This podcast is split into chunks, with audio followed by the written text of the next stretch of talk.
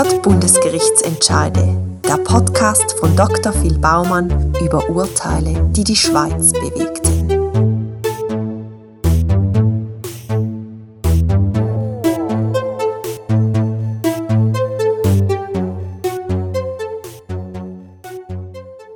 Wir befinden uns im Herbst 1969. Der Schweizer Biermarkt ist im engen Griff vom Bierkartell vom Schweizerischen Bierbrauerverein. Jede Brauerei, wo Mitglied im Schweizerischen Bierbrauerverein ist, kommt ein exklusives Verkaufsgebiet zuteilt über. Hergestellt werden dürfen nur vier Biertypen mit exakt definiertem Stammwürzegehalt.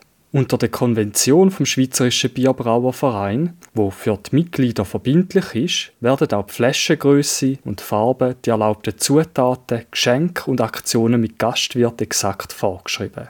Selbst für Etiketten, Haarrassen und Gläser gibt es eine Vielzahl von Vorschriften und Verboten.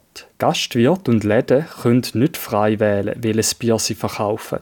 Was allerdings kaum jemand stört, weil die Bier von den verschiedenen Brauereien ohnehin alle fast gleich schmecken.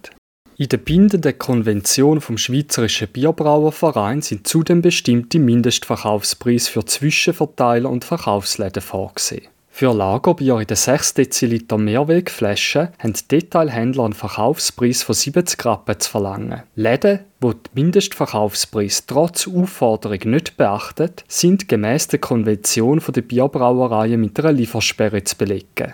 Im Jahr 1969 sind mit drei Ausnahmen alle Schweizer Bierbrauereien Mitglied im Schweizerischen Bierbrauerverein, denn die Absprachen sichern hohe Preise und Margen. Der Marktanteil der Mitglieder vom Schweizerischen Bierbrauerverein beträgt dann auch fast 98 Prozent.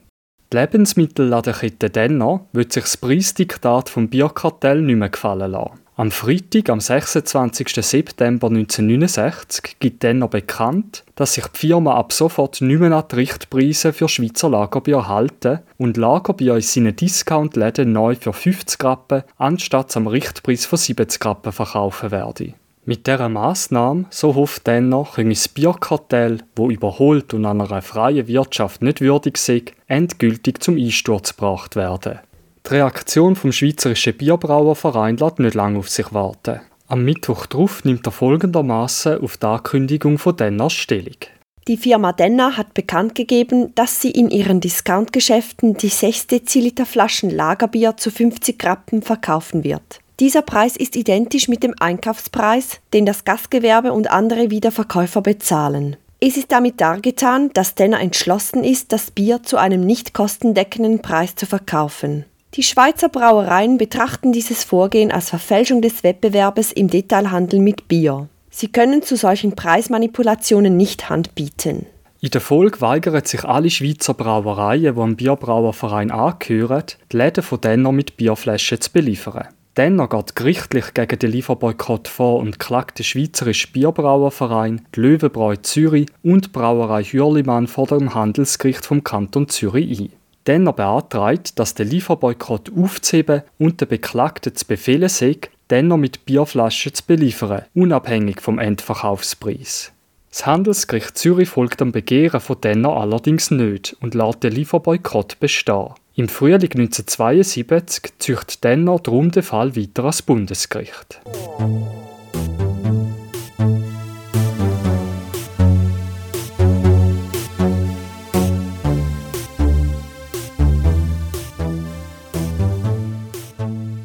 Bundesgericht führt im Entscheid 98.2.365 aus, dass gemäß Artikel 4 vom Bundesgesetz über Kartell und ähnliche Organisationen Maßnahmen von einem Kartell, mit denen Dritte vom Wettbewerb ausgeschlossen oder in der Wettbewerbsausübung erheblich behindert werden sollen, unter dem Vorbehalt von bestimmten Ausnahmen unzulässig sind. Als unzulässige Maßnahme nennt das Gesetz dabei ausdrücklich den Lieferboykott. Gemäss dem Bundesgericht ist davon auszugehen, dass der Lieferboykott für dennoch eine erhebliche Behinderung darstellt. Denn 78% vom Gesamtverbrauch an Bier in der Schweiz entfallen auf die 6 Deziliter Flaschen Lagerbier.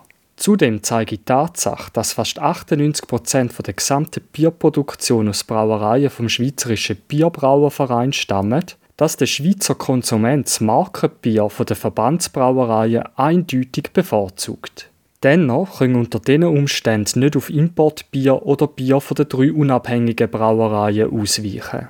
Allerdings führt das Bundesgericht weiter aus, dass nach Artikel 5 vom Kartellgesetz Wettbewerbsbehinderungen zulässig sind, sofern die Massnahmen durch überwiegende schutzwürdige Interessen gerechtfertigt sind und sie die Freiheit vom Wettbewerb nicht übermäßig beeinträchtigen.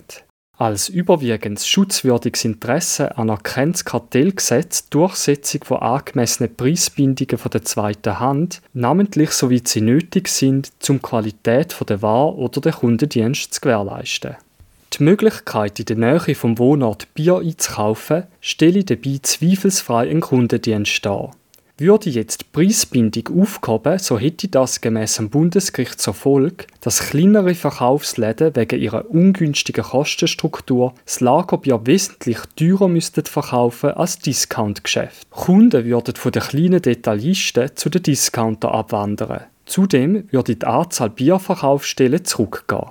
Das Bundesgericht kommt zum Schluss, dass die von Denner angestrebte Aufhebung der Preisbindung zu mehr Nachteil als Vorteil führen würde. Die Vorteile, die mit der Aufhebung der Preisbindung verbunden wären, kämen nur solchen Leuten zugut, welche mit dem eigenen Wagen zu den abgelegenen Einkaufszentren fahren, während die anderen in den herkömmlichen Detailhandelsgeschäften teurer einkaufen müssten. Es liegt aber im Gesamtinteresse, dass die ganze Bevölkerung dank einem dichten Netz von Verkaufsstellen gleichmäßig und grundsätzlich zu gleichen Bedingungen mit Bier versorgt werden kann. Da die Preisbindung vom Schweizerischen Brauereiverband auch angemessen ist, lehnt das Bundesgericht die Berufung von denen ab, womit der Lieferboykott bestehen bleibt.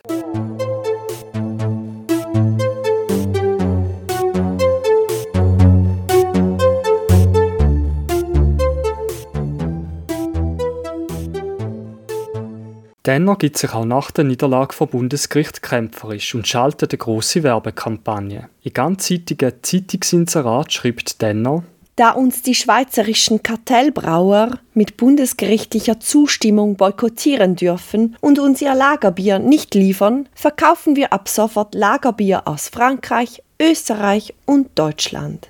Die Auseinandersetzungen zwischen Denner und dem Bierkartell setzen sich auch in den 80er Jahren fort. Denner wirbt mit einem Bild von Wilhelm Tell und der Überschrift Wir wollen frei sein, wie unsere Väter waren und Kampf dem Bierkartell für Importbier und Bier von seiner Eigenmarke. Neben der Denner-Kampagne gerät das Bierkartell Ende der 80er Jahre auch zunehmend unter Druck durch Importbier und Eigenmarken der Grossverteiler. Dazu kommen Streitereien zwischen den Kartellteilnehmern wo Ende 1991 Grossbrauereien Feldschlössli und Hürlimann ihren Austritt bekannt geben, fällt das Kartell schließlich tief zerstritten auseinander.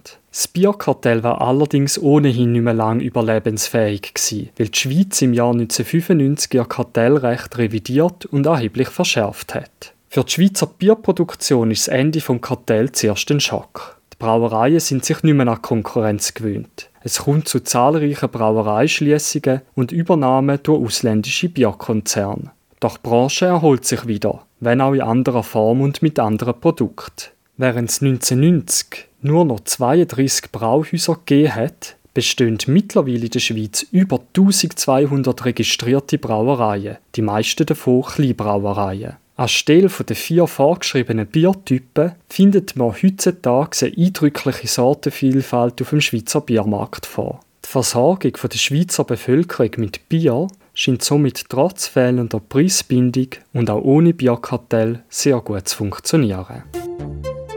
Sie hörten 100 Bundesgerichtsentscheide, den Podcast von Dr. Phil Baumann über Urteile, die die Schweiz bewegten.